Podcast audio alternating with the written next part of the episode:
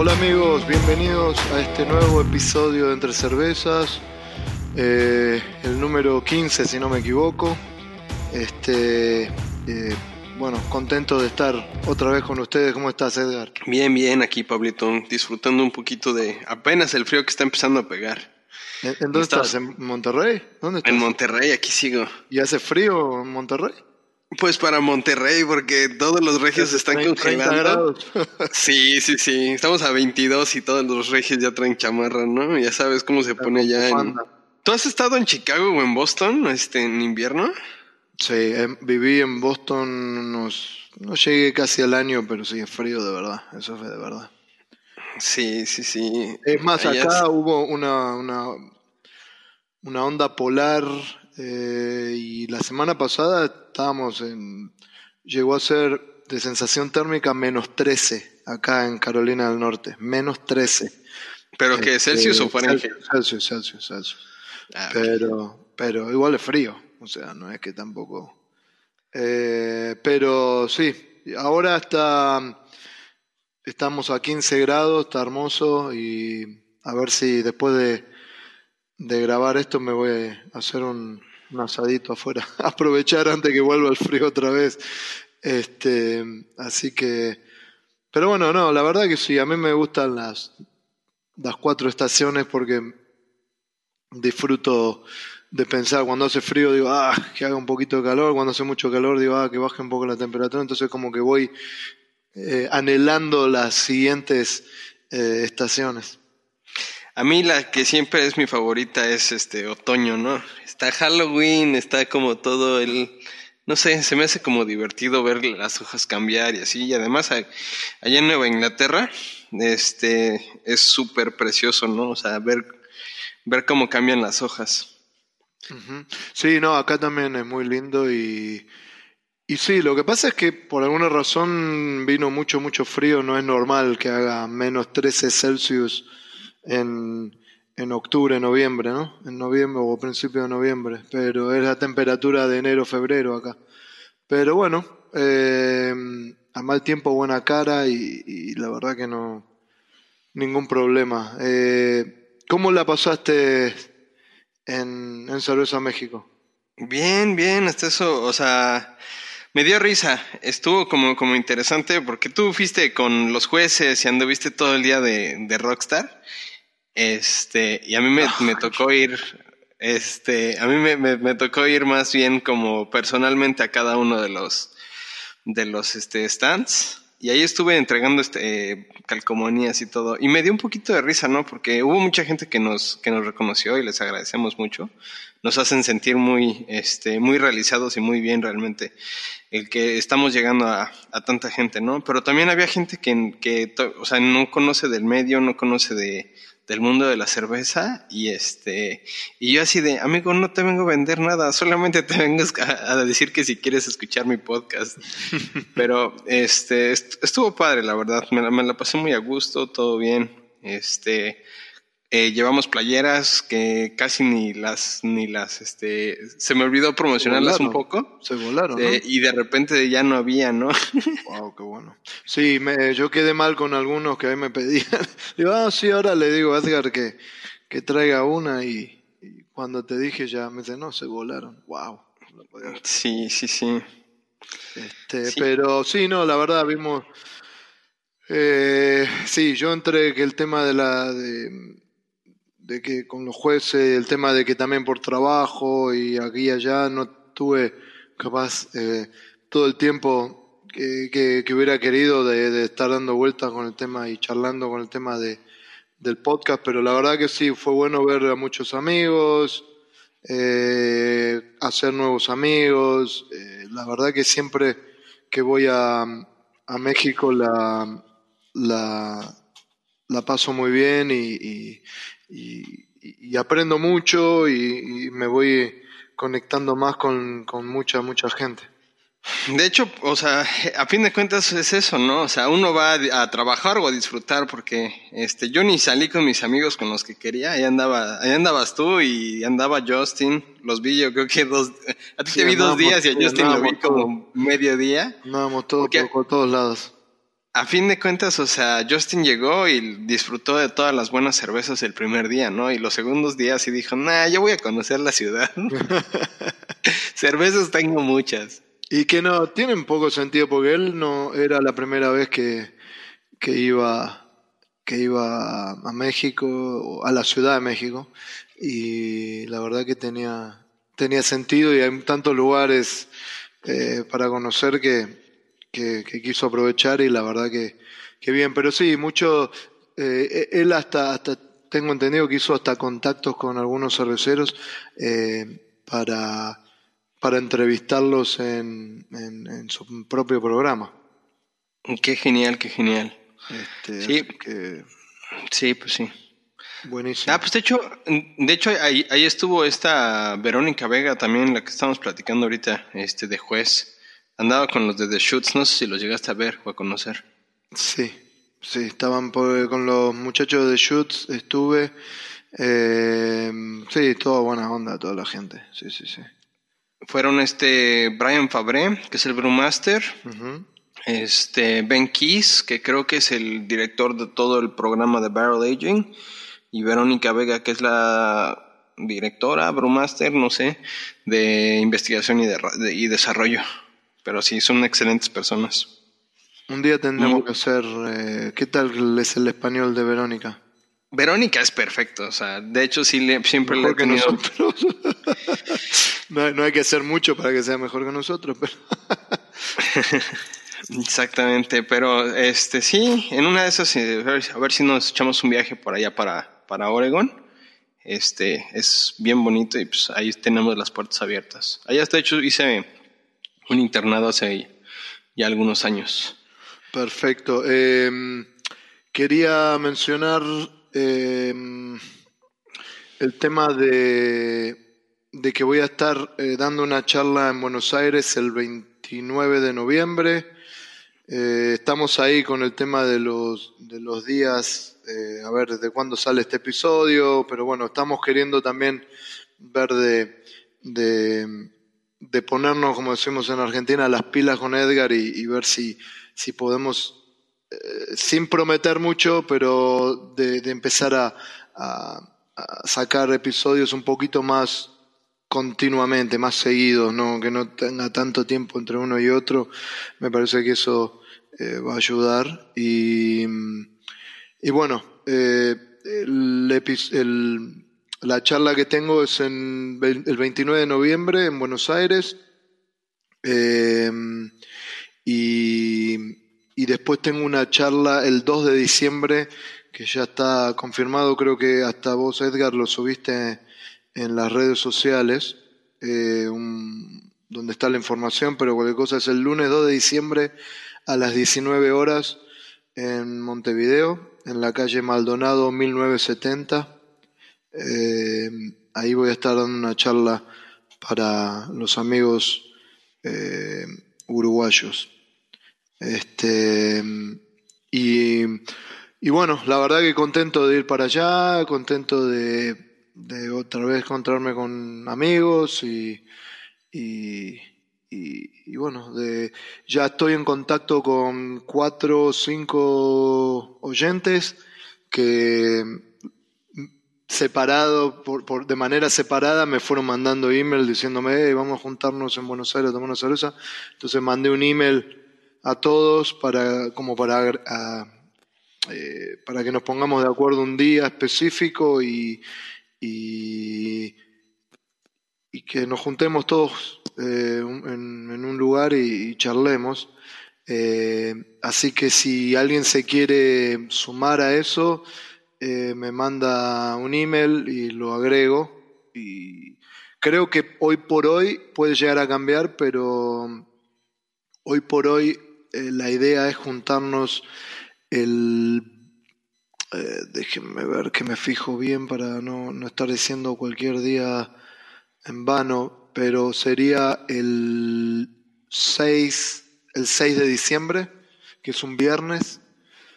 Creo que hoy por hoy sería eso, pero igual me mandan un email eh, y yo lo, les voy diciendo de, en lo que estamos en lo que estamos charlando. Perfecto. Entonces, este, pues cualquier cosa, acuérdense mandarle un, correo a Pablo, pablo arroba, arroba el mío, edgar arroba o a entre cervezas arroba y nuestros contactos en Facebook e Instagram son eh, entre cervezas BN. ¿Arrancamos pues entonces? Pues yo creo que sí, ¿no? ya, ya hace falta. Este, eh, dale. Ahora sí que sin bromear, eh, estamos eh, platicando, estamos platicando de, de qué íbamos a platicar hace 15 minutos. Y algo que me llamó mucho la atención es, mandé una pregunta ahí a Instagram este, algunas también en Facebook, de que qué les gustaría eh, de, que, de que platicáramos, ¿no? Y algunos de los temas son cervezas de fermentación alta y baja, eh, confección de recetas, cervezas en barrica, lo que, vi, lo que vimos en Cerveza México, almacenamiento de, de materias primas, principales errores, cómo diseñar recetas, eh, un detalle sobre las mejores variedades de lúpulo para dry hopping y whirlpool y hervido, almacenamiento, eh, maceración diferentes, hay descansos y objetivos, que por cierto acabamos de subir un, un, post de eso, el diseño de recetas y cómo escalarlas, cervezas sours, lámbicas y barrel age, cómo empezamos en, en, este, en el mundo de la cerveza. Ese sería bueno, ¿eh? uno de nosotros nada más. Eh, alta graduación alcohólica y así realmente pues sí nos contestaron bastantes, ¿no? Eh, pues muchas gracias por, por esa. Eh, ah, de entre tantas de las preguntas, muchas de las que salieron son de sours y barricas, que pues realmente es de lo que queremos platicar ahora, ¿no? pues este es, una, es un capítulo de, de, dos partes. Están como entrelazados, pero no tienen que ser este, escuchados directos. Y pues vamos a platicar de eso, ¿no? De sours y de barricas. Bueno, fermentación mixta, porque es demasiado el tema realmente. Imagínate, Pablo, todo lo que podríamos hablar ahorita. Podríamos hablar de fermentación mixta, fermentación espontánea, este, acidificación de, de mosto, bretanomices, lactobacilos, pediococos, saccharomyces y sus diferentes. Eh, mm. yo, yo sí, la verdad que sí. Eh, dejaría, trataría de dejar un poco eh, de lado tal vez para esta para esto el tema de fermentación espontánea porque ya me parece que hay se complica bastante hay que tener el equipamiento digamos eh, necesario el, el, lugar necesario y cuidado y me parece que eh, todo el mundo puede tratar eh, tal vez es lo más fácil de hacer digamos en, en el sentido eh, de que se abre al aire un, mosto y bueno, a ver qué inocula, pero en mi experiencia, si no hay algún tipo de control, más que nada las cosas que he tenido que tirar a la basura que lo que, hice bien. Eh, entonces, eh, me parece que tal vez eso lo podemos dejar cuando ya, no sé qué te parece a vos, cuando ya alguien tenga un poquito más de experiencia de lo que es trabajar con, con fermentaciones alternativas o alternativas, digamos, sacando eh, solamente utilizando Saccharomyces, ¿no? Sí, sí, sí, son temas un poquito muy complicados y realmente también por eso habíamos querido evitarlos un poco, ¿no? Porque eh, no, no, ahora sí que este capítulo viene con un eh, señalamiento de cuidado porque no queremos que introduzcan bacterias eh, que no deben de estar en su cervecería, ¿no? Aquí vamos a estar platicando un poquito de, de lo que son, este, lo, que le llamamos en inglés eh, LAB o LAB, que son uh, lactic uh, acid bacterias, que son bacterias productoras de ácido láctico, este, entre los cuales vienen principalmente pediococos, eh, acetobacter y lactobacilos. Eh, estas, si alguna vez tienen una infección de esto, sí es un poco complicado de, deshacerse de, una infección y a veces hay que tirar todo el equipo. Lo que me refiero no son los fermentadores, sino más bien las válvulas o los empaques o cosas, todas las, todas las cosas suaves, hay que incluso llegarlas a tirar. Las mangueras. Para podernos, las mangueras, este, empaques, con conexiones, cualquier cosa que tenga algún hule ahí adentro, este, se puede, se puede dañar. Entonces, pues ahora sí que les va a salir un poquito caro esto. Entonces les vamos a dar unos pocos de, temas y un poquito de tips para que ahora sí que tengan cuidado, pero puedan hacer algunas de las, de las cervezas sours que nosotros nos gustan tanto. Em, básicamente, sacando los sacromices, los sacromices, eh, lo que se utiliza cuando se habla de levaduras salvajes, la más conocida, la más usada, además de, de que a veces se utiliza o, hay cuando se hace inoculación así espontánea que hay muchos Saccharomyces eh, salvaje, pero mm. eh, en realidad lo que más se utiliza es eh, la especie Brettanomyces. ¿okay? la Brettanomyces hay distintas, distintas cepas, digamos, está la Bruxellensis, la Anomalus, la Clauseni, eh, ¿Cuál más hay? Eh, eh, Bruxellense, son las principales. Clauseni. Eh, después hay otras especies de levadura salvaje, como la torulospora, la piquia candida.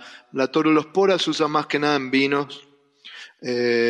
y pero, pero bueno, más que nada como para darles nombres que ustedes pueden llegar a ver cuando hablan de levaduras salvajes que pueden estar relacionadas a la fermentación de, azúcares y, eso. Este, después cuando, como decía Edgar, cuando hablamos de bacterias, eh, la más común de todas el lactobacillus, pero se usa también mucho eh, el, el pedio, pedio, pediococcus.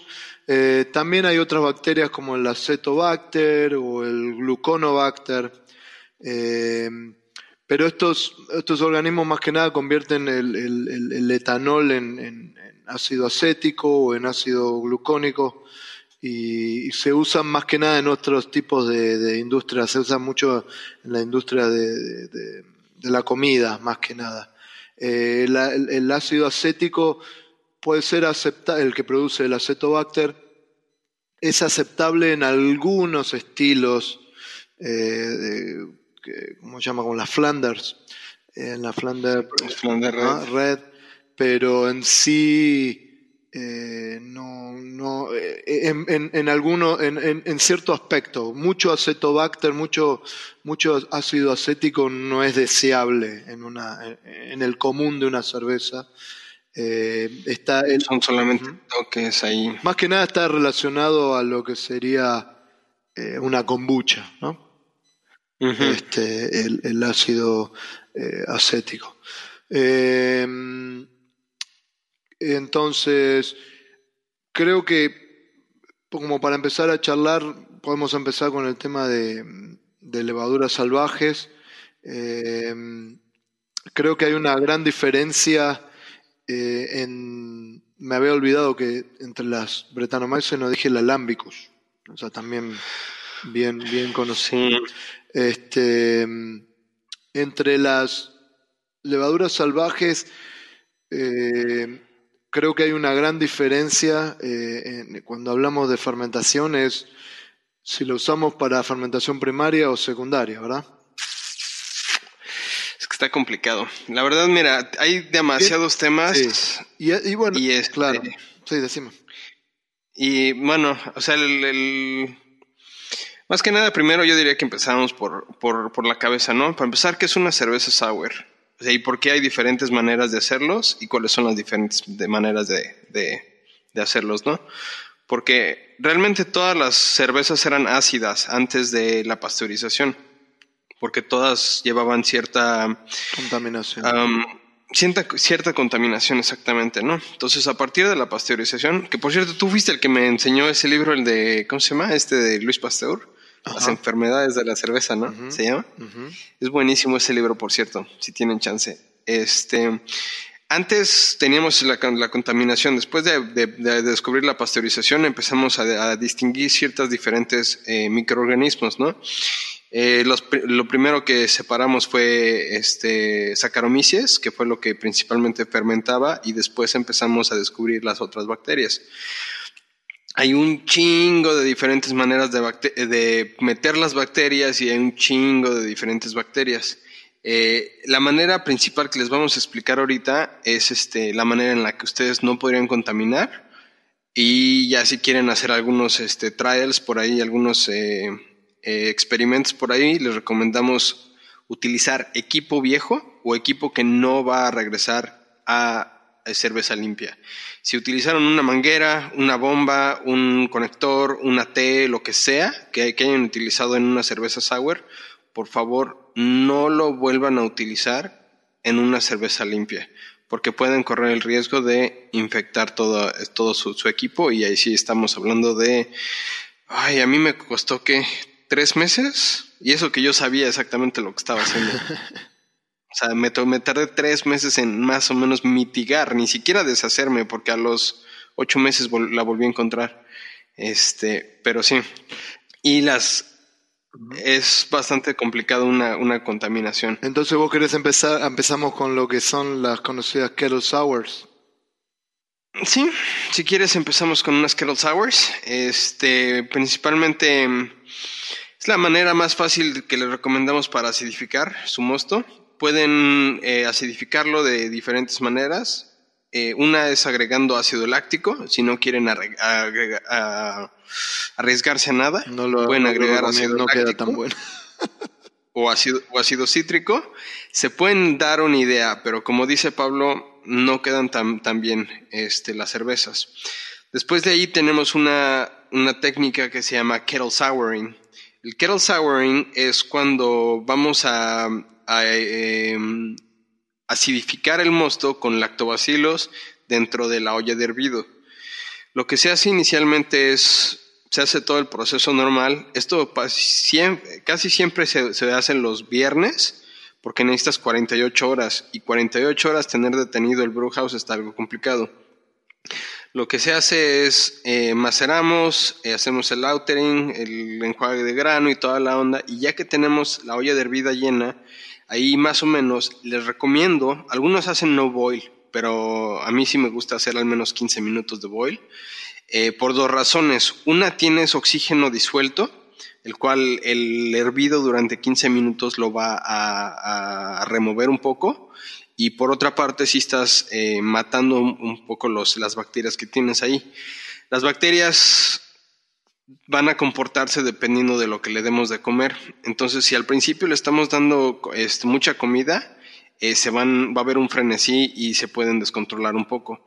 Por eso es más recomendable tú saber exactamente qué le estás metiendo y qué le estás dando de comer.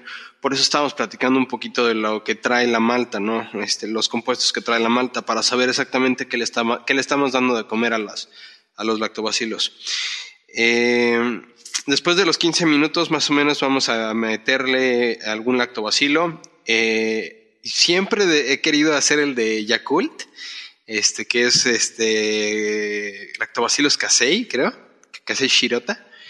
Y siempre me han dicho que, que, que queda bien mal esa cerveza, pero yo tengo mis dudas de que alguien, alguien está haciendo algo mal realmente. Sí. Siento. Yo, yo probé, eh, cuando he hecho Kettle Sour, probé eh, haciéndolo con granos, porque para decirle, para contarle a los amigos, los granos eh, malteados que no, no, están, no han sido molidos, hay mucho, hay mucho lactobacilo en los granos. que está Y pediococos. Y entonces eh, se puede poner en, una, en una malla, ¿cómo se llama?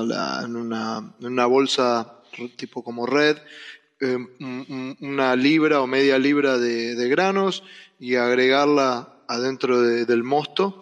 Eh, y eso puede acidificar el mosto. Se puede utilizar yogur también, yogur sin, sin sabor, yogur simple sin sabor.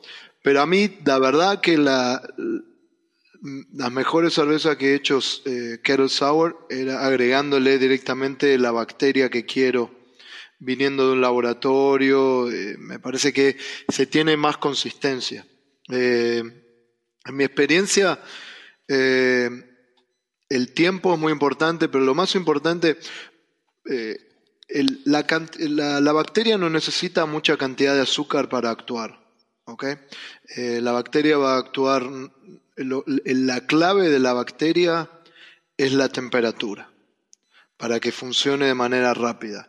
Por eso está la gran diferencia entre una kettle sour y hacer una sour, eh, eh, digamos, tradicional, donde se se hace una cerveza, digamos, para decir una cosa, una saison, y después se la agrega en una barrica y que esa barrica ya está eh, inoculada con, con, bacteria. Ahora, eh, además, además de que no es una gran cantidad de bacteria porque está nada más inoculada, está en, en, en, la, en la madera, eh, el, tema, el tema principal es la temperatura, por eso es que lleva mucho tiempo y se puede llevar seis meses hasta un año o más eh, de tener una buena cerveza eh, sour de esa manera. Pero es, esa lentitud, ese, ese tiempo nos da mucha más complejidad en la cerveza. Ahora, se puede hacer de manera más rápida, como el Kettle Sour, pero la clave,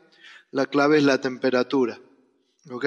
Eh, siempre eh, lo bueno es mantenerla a una temperatura eh, que sería más o menos de 90 Fahrenheit para arriba, que, que sería en Celsius sería más o menos unos 32 grados, más o menos entre unos 32 y ¿Y qué podríamos decir? 40, 32, 40 grados es la temperatura más o menos ideal para, para, para acidificar de manera rápida. Depende un chorro, un chorro, un chorro aquí de cada tipo de, y cada cepa de lactobacilos que, que utilicemos o cada tipo. Claro, pero eso es, el rango, digamos. Ajá, exactamente. Fíjate que algunas trabajan hasta 48, 50 grados Celsius, ¿eh? más o menos, hasta 120 llegan. Pero este, a mí sí me gusta trabajar en el, espectro mediano, como por ahí de 110 Fahrenheit, que viene siendo como 43 grados Celsius, más o menos. Sí, bueno, eh, depende, este, porque mira, nosotros tenemos en Wildlab hicimos una, unas, unos análisis y, por ejemplo, eh, para darle una idea a los amigos, eh, hay dos, dos tipos de, de bacterias lactobacillus que son las más utilizadas para Kettle Sour, que es la Lactobacillus brevis y la del Brookie o del Brookie Eye, depende cómo lo quieran decir. Del eh, ahora, eh, en los análisis que hicimos nosotros en el laboratorio, eh, la brevis, Lactobacillus brevis, a una temperatura de 110 Fahrenheit, que serían ya les digo, acá 43. 43. Eh, arriba de esa temperatura no baja, no acidifica, casi. La brevis. Eh, y idealmente el rango que funciona de mejor manera para acidificar eh, de manera rápida y, y, bien es en un rango entre los 90 y los 100, y los 100 grados, sería entre los 32 y los 40. Eh, más, más del lado más bajo del rango, entre los 32 y los 35 funciona eh, Celsius, 90-95 Fahrenheit funciona hasta mejor. Esa es la brevis. Ahora, la del Brookie todo lo contrario, casi en el rango entre 40 y 43 grados Celsius, 100, 110 Fahrenheit, eh, acidifica mejor y, baja el pH mucho más del, del, mosto que eh, a la temperatura de 90, 95 o 32, 35, 35 grados Celsius. Sí, estaba viendo ahorita que eh, WLP 677 se trabaja mejor como en 90 este, para mejor producción.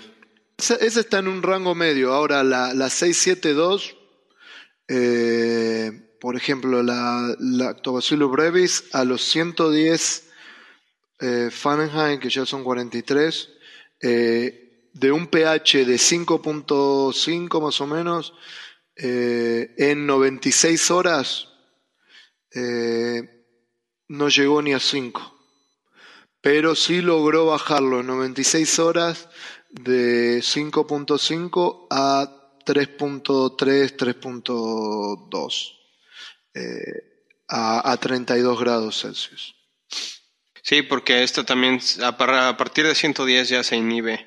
Ahora sí que como decimos, ¿no? O sea, cada, cada una es, es distinto. Además, otra cosa que tienen que tener en cuenta es si es homofermentativo o heterofermentativo.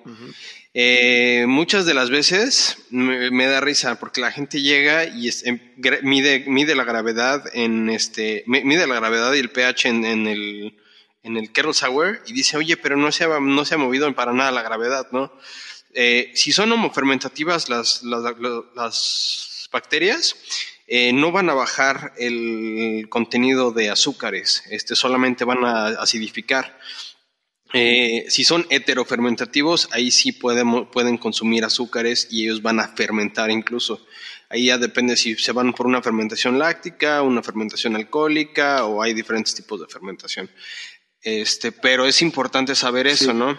Porque si, eh, muchas veces, eh, no, eh, si vamos a hacer un Kettle Sour, lo que estamos buscando principalmente es que no consuman azúcares, nada más que acidifiquen, porque si no vamos a tener otros compuestos distintos. El, el, pedio, el pediococcus ah. y el lactobacillus del Bruchii son homofermentativos, solamente pueden metabolizar glucosa en el ácido láctico. El brevis, lactobacillus brevis y el plantarum pueden, pueden eh, no solamente metabolizar glucosa entre ácido láctico, pero también un poco, un poco, ok, no va a ser una sacromaice, eh, pero el brevis y el plantarum pueden eh, metabolizar un poco en etanol y CO2. Así que si estoy usando del Bruchii y estoy tratando de acidificar y de repente me baja, me baja la densidad de la, del mosto, significa que tengo algún tipo de contaminación.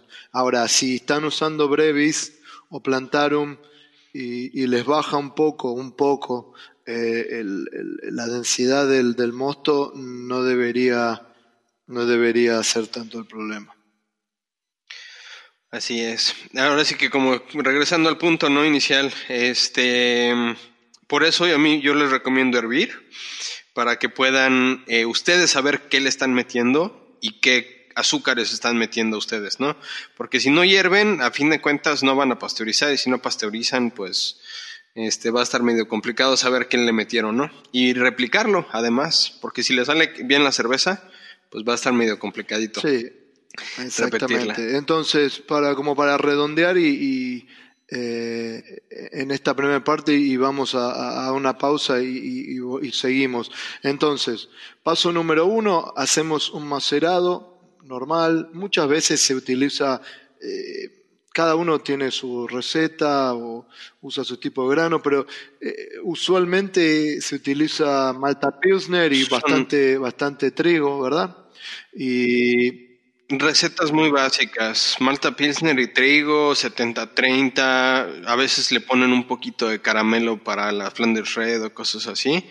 Casi todos tenemos recetas básicas, este, que incluyen a veces un poquito de, de oats, ¿cómo se llaman estas? Eh, avena, eh, pero muy poco a veces, eh, para los beta-glucanos o cosas así. Pero en general es malta pilsner o malta base y, trigo 70 Y recuerden, bueno, recuerden, o, lo mencionamos ahora, no se le agrega usualmente, no se le agrega nada, ahora lo vamos a hablar después del corte, no se le agrega casi eh, lúpulos, o se le agrega muy poco porque en general las bacterias eh, no resisten eh, los lúpulos, se, se, se, inhiben, se, se, dejan de actuar si hay, si hay lúpulo presente. Entonces, hay algunas que tienen más tolerancia que otras, y eso lo vamos a hablar, pero en sí, en general, en, en, base general, se, se se hace un mosto, se, digamos, se macera el mosto y ese mosto eh, se lo puede hervir un poquito, tal vez como para asegurarme de matar cualquier cualquier eh, eh, Saccharomyces eh, salvaje que pueda tener el mosto y eso, se lo hierve por un poco y ya se lo baja a la temperatura ideal, que es la que estamos hablando, 32, 40 eh, o 40 y tantos Celsius, 90, 100, 110 eh, Fahrenheit, y cuando podemos mantener a esa temperatura el mosto, ahí se le inocula el, el, la bacteria. Eh, y, logramos empezar la acidificación. ¿Ok? Bueno, nada más para cerrar esto, nada más, este, tienes mucha razón de los IBUs. Un ejemplo es con tu levadura, la WLP672, creo. Eh, a partir de 5 IBUs ya se inhibe un, este, se, se baja el rendimiento un 82% y a 10 IBUs ya se baja un rendimiento de un 60%, ¿no? Entonces, para que vean qué poquititos IBUs. Las que son, entre comillas, eh, eh, ah, resistentes al, al, lúpulo o a, los IBUs llegan a veces a 20, 25 IBUs, ¿no? Entonces, un poquito de IBUs, un poquito de lúpulo sí les llega a inhibir. Recordemos que esta fue una de las razones por las cuales empezamos a utilizar lúpulo, ¿no? Porque inhibían otras bacterias. Así que ahora cuando volvemos eh, hablamos un poquito más de las diferencias entre dos de estas bacterias más conocidas y las tolerancias de, de, IBUs y, y, todo eso. No, volvemos en, en un minutito. Va, va, va. Déjame agarrar una cerveza y ahorita regresamos.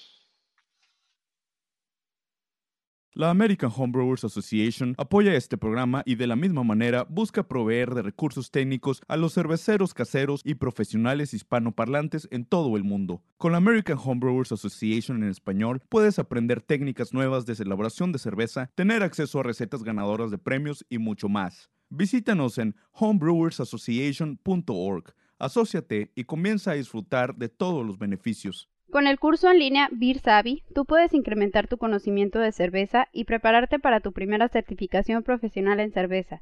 Beer Savvy, del programa de certificación Cicerón, es un curso que te prepara para dominar los aspectos fundamentales del servicio de cerveza, estilos de cerveza y su historia.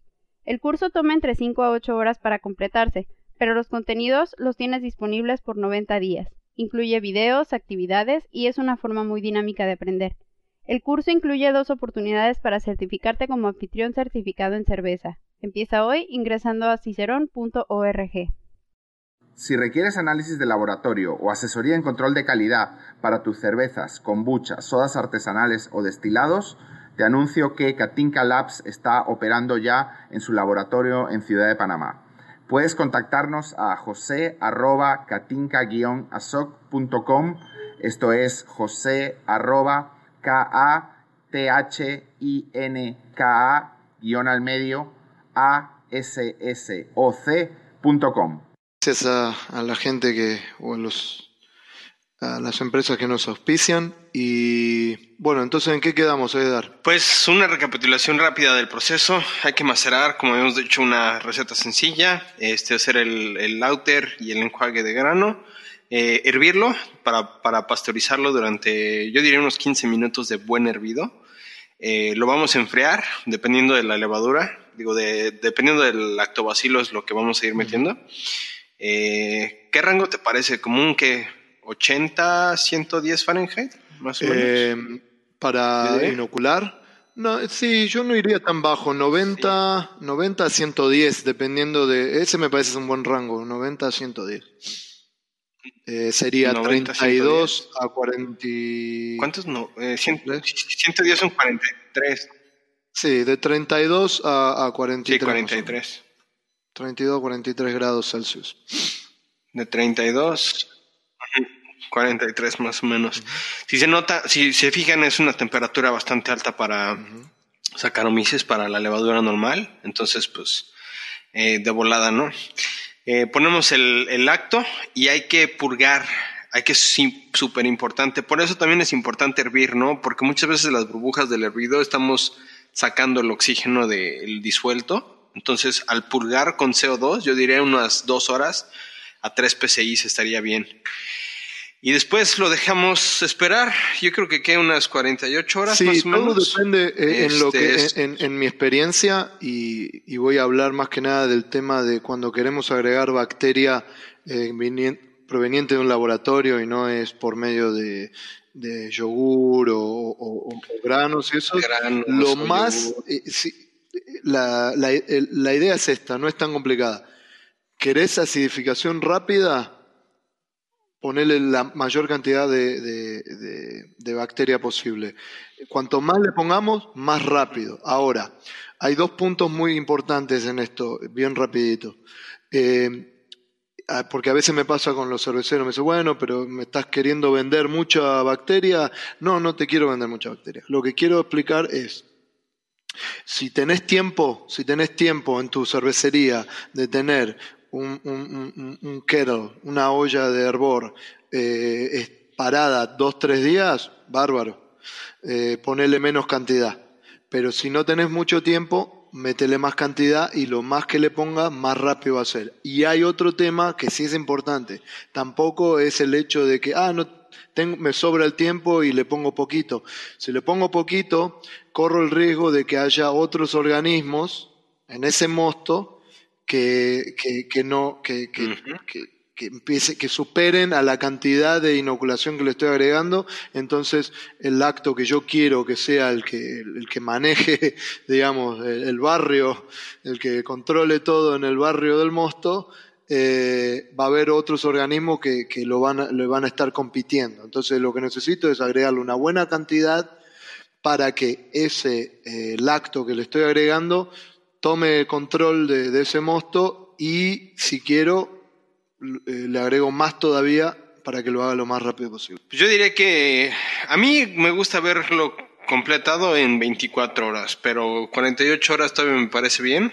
Este, por eso, por eso siempre les comentaba de que es casi siempre lo hacen los viernes, ¿no? Para dejarlo ahí y que nada más alguien venga el sábado y el domingo a echarles un ojo. Sí, es, es, es importante que, que puedan mantener la temperatura, ¿no? Por ese tiempo. Eso.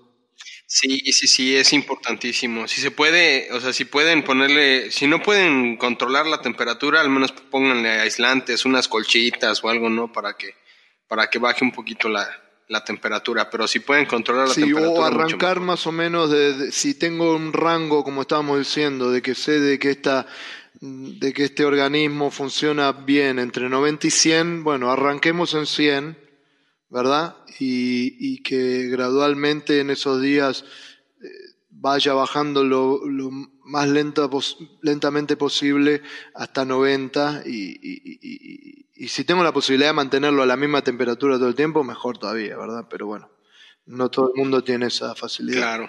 Bueno, este, después de haberlo purgado, ya lo vamos a dejar y vamos a dejar que acidifique, ¿no? Recordamos, este, el proceso de acidificación tiene que llegar a un pH de 3.4 a 3.6 más o menos.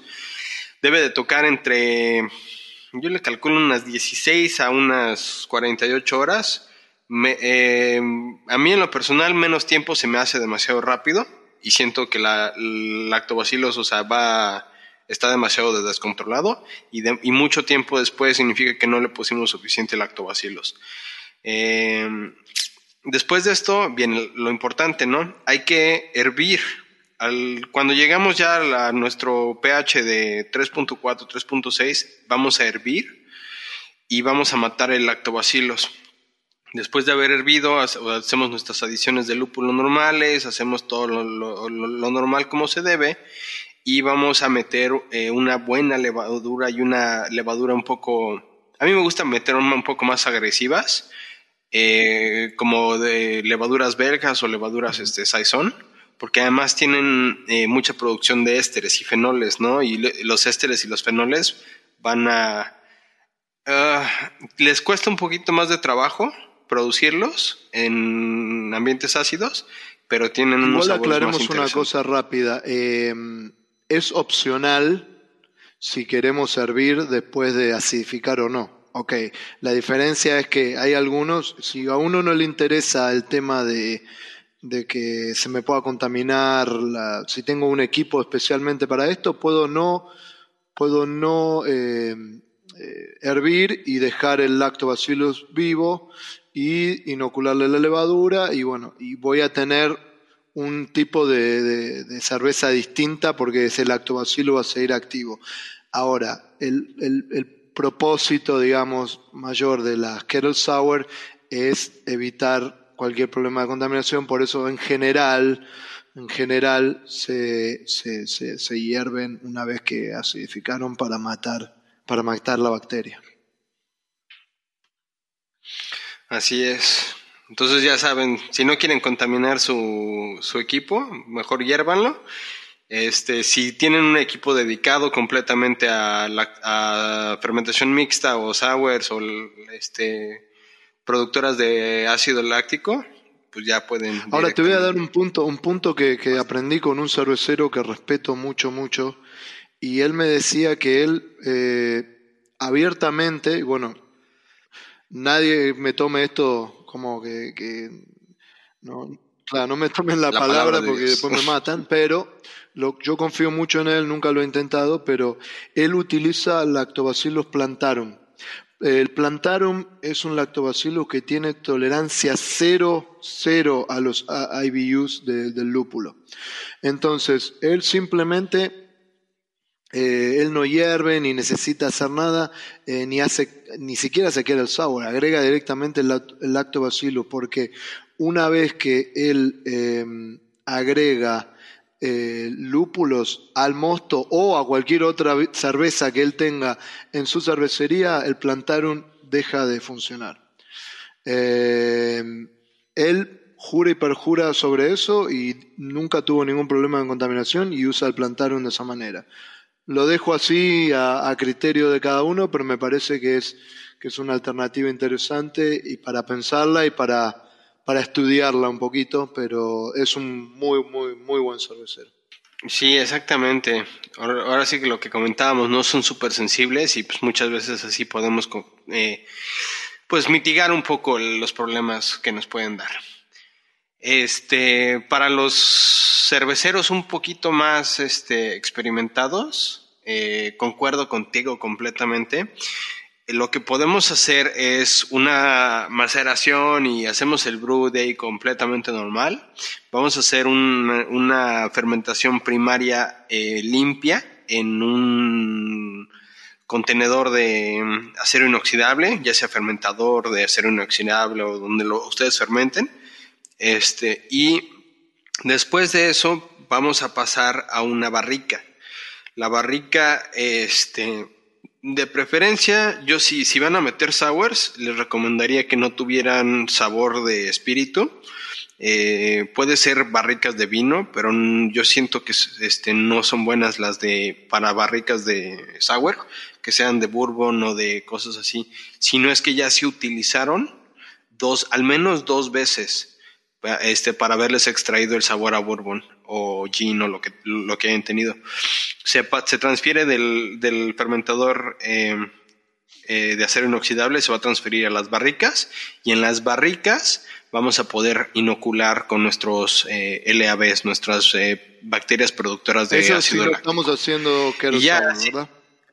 Eso si no estamos haciendo kettle sour. Esto solamente es para profesionales que tengan el espacio y tengan la, la, posibilidad de comprar barricas. Si son caseros, pueden ir a algún lugar donde produzcan este vino o algún destilado y muchas veces ellos tienen barricas pequeñas. Eh, esas barricas, si son de destilado, les recomiendo meter una cerveza al menos un año. Este, sacan las cervezas, van a tener su Imperial Stout o su Porter o o barley wine con mucho sabor a madera y mucho sabor a bourbon o lo que hayan comprado de destilado, vuelven a meter una barrica un poco más, una cerveza un poco más este, ligera. Si pasamos de Russian Imperial Stout o de Imperial Stouts pasamos a barley wine o este un wheat wine o cosas un poquito más altas en alcohol, pero baja, este, un poquito más bajos en sabor. Y la dejamos otro rato, ¿no? Otro, otros seis meses al menos. Y ya podemos sacarla y ya que no carecen de, ese sabor, ya podemos este, y utilizarlas para, para las sours, ¿no? Eh, yo diría que unas, una, un tiempo normal de añejamiento en barrica viene siendo Yo no la tocaría, o sea, ni siquiera la probaría hasta dentro de tres meses, al menos. Tres meses me tardaría en empezar a, revisarlas. Porque sí es algo complicado y sí es, sí es este. No es tan fácil. Ahora, recuerden que todo, todo, todo, todo, todo lo que, lo que toca esa barrica es específicamente equipo para esa barrica. Ya no van a poder usar y utilizar la misma embotelladora, no van a poder utilizar las mismas mangueras, no van a poder utilizar los mismos empaques, todo eso tienen que marcarlo y designarlo directamente a esa y, eh, y el, punto es, y creo que hay muchos cerveceros que todavía no, no, lo, no lo ven de esa manera o no lo entienden, eh, la temperatura es clave. Entonces, eh, a veces yo veo, eh, voy a cervecerías y veo que tienen esa barrica a, 30 y tantos grados Celsius, 90 y tanto en lugares así muy calurosos, y ellos están contentos, ah, no, a las, a las, a las bacterias les encanta. Sí, les encanta, pero están produciendo demasiado, demasiado carácter y, terminan siendo esas, sour que son demasiado sour, que, es como tomarse un... Eh, eh, em, eh, yo creo que esa es la gran diferencia entre una buena cerveza sour y una cerveza que, que, que, es tan, tan ácida que, que, es difícil de tomar. El punto no es que sea una cosa ácida, lo más ácido, la mejor cerveza sour, no, tiene que tener complejidad y la complejidad viene de la mano de que, estas, de que estos organismos actúen de manera eh, conjunta y de manera lenta y a una temperatura donde no estén completamente activos y, aportando mucho, sino lentamente, por eso es que tres, seis meses, un año, a una temperatura de, de, de cellar, a una temperatura de, un lugar que, tendría que ser una temperatura, no sé, ¿cuál es la ideal, Edgar? ¿70, 70 y tanto? Sí, más o menos, como 70 Fahrenheit, más o menos. 20, 21 grados, 22, como mucho. Sí, son 21 grados más o menos, entre 60 y 70 más o menos, este, que vienen siendo eh, de unos 16 a unos 21 grados más o menos. Y de hecho, o sea, como lo dices tú, es súper importante, incluso la humedad, ¿no? O sea, eh, no podemos tener las barricas en un lugar seco porque se van a resecar las barricas y van a permear más oxígeno, ¿no? El problema de las barricas es que siempre vas a tener una permeación de oxígeno eh, incluso el, material que, están hechos, ¿no? El roble americano es menos permeable que el roble francés. Entonces, si tienes una barrica de roble francés este, a una temperatura alta y a una humedad de, no sé, 10%, este, se te va a resecar y le va a entrar un chorro de oxígeno, ¿no?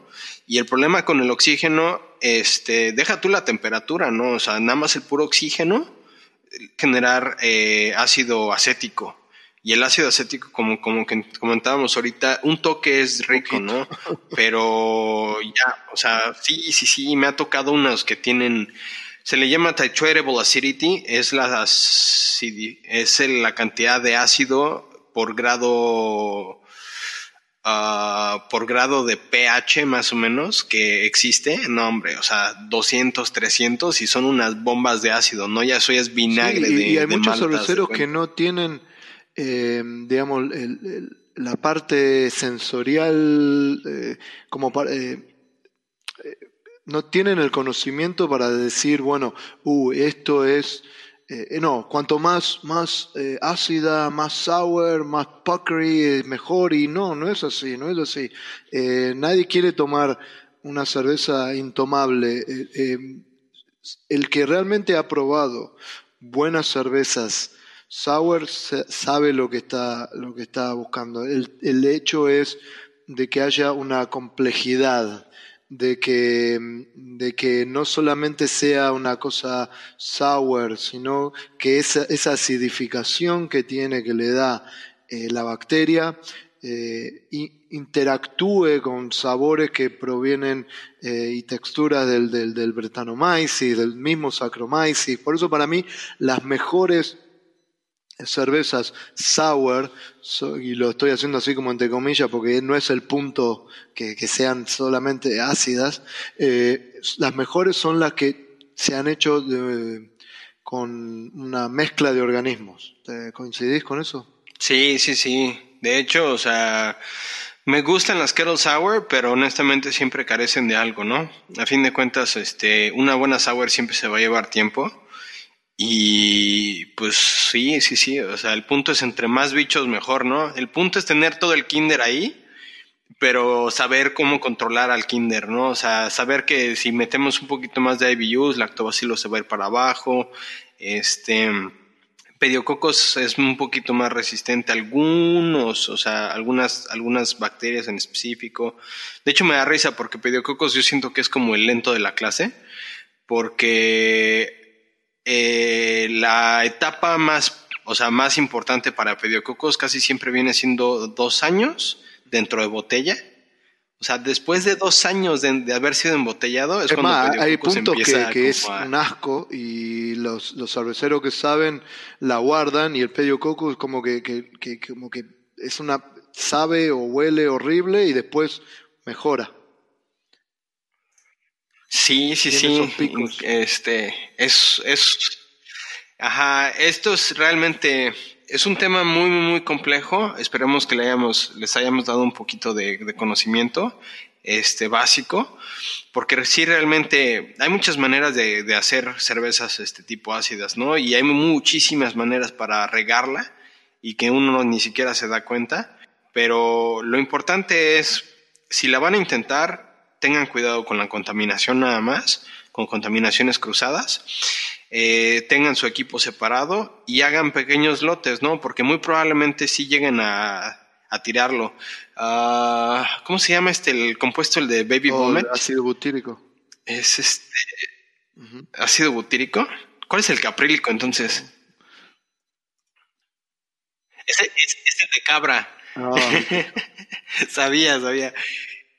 Eh, es una diferencia, son mecanismos muy similares entre el ácido este, butírico y el ácido caprílico, pero muchas veces es la de la velocidad, ¿no?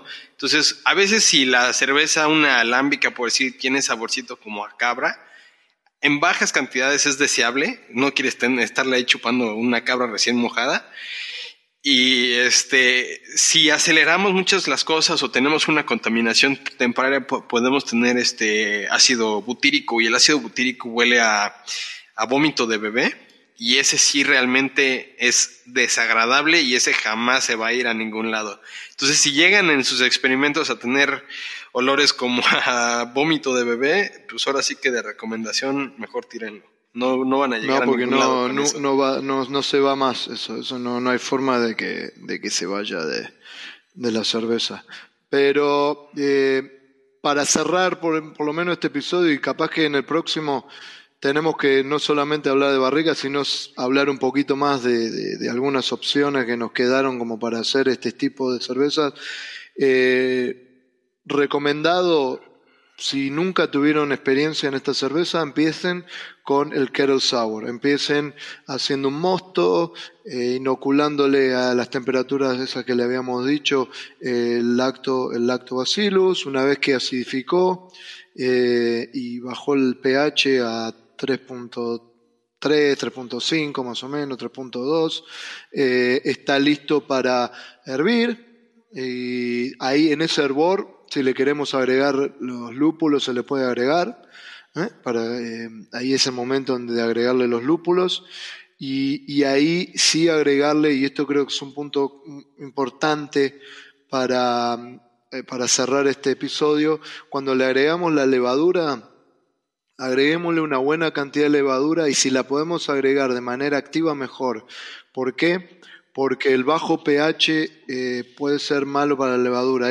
si le agregamos levadura así nomás, eh, puede ser que el bajo pH eh, inhiba a la levadura y no tengamos una buena fermentación. ¿Ok?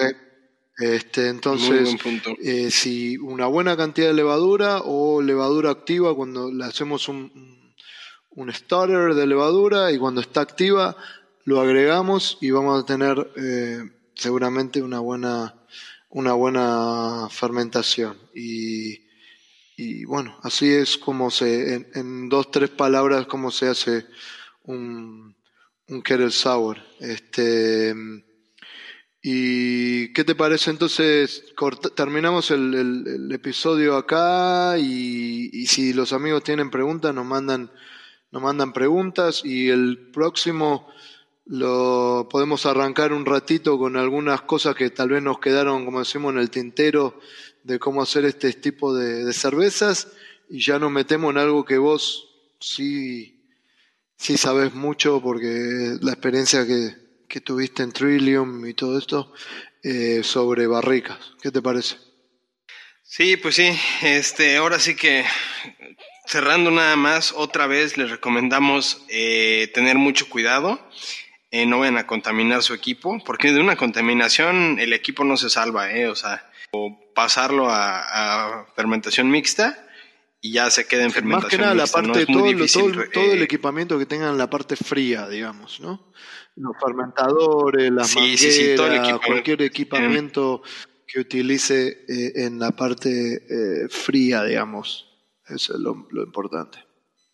Sí, después del intercambiador de calor, todo lo que, lo que toque la cerveza ya, ya es para fermentación mixta, ¿no? Este, mangueras, empaques, válvulas, todo esto, o sea, ya tenganlo. Tengan una manguera incluso designada solamente para, para este, las transferencias de, de este tipo de cerveza. Eh, por otra parte, pues hay, hay, demasiado, demasiado, demasiados temas que podemos tocar aquí. Este, podemos hacer eh fermentaciones primarias eh, limpias, fermentaciones de lo, lo, que yo le llamo all the kids in the pool todo, o sea, mixtas directamente, fermentaciones espontáneas. Es, ¿Por qué no podemos empezar el próximo episodio con eso, con los distintos tipos de forma y por qué eh, se puede comenzar sacando los kettle sour y, y, lo empezamos así y después lo terminamos con, con algunas barricas, como, como mantener barricas y todo eso. ¿Te parece? Pues también también de barricas hay mucho que, aprender, pero pues ahora sí que un pasito a la vez, ¿no? Bueno, Edgar, ¿cómo nos, se comunican con nosotros y cómo nos siguen en Facebook e Instagram? Recuerden que nos encuentran en Spotify, iTunes, en todos lados, donde nos busquen, yo creo. Las redes sociales son entre cervezas BN. Eh, tu correo y mi correo son pablo arroba edgar arroba y entre cervezas arroba de Y un favorzote, este, recuerden darles eh, suscribir. Eh, muchos hemos notado que no nos han estado siguiendo y pues eh, acuérdense que nos ayuden, nos ayudan demasiado compartiendo el, podcast y suscribiéndose. Perfecto. Bueno, nos vemos o nos escuchamos en el próximo y bueno, gracias. Chao, chao.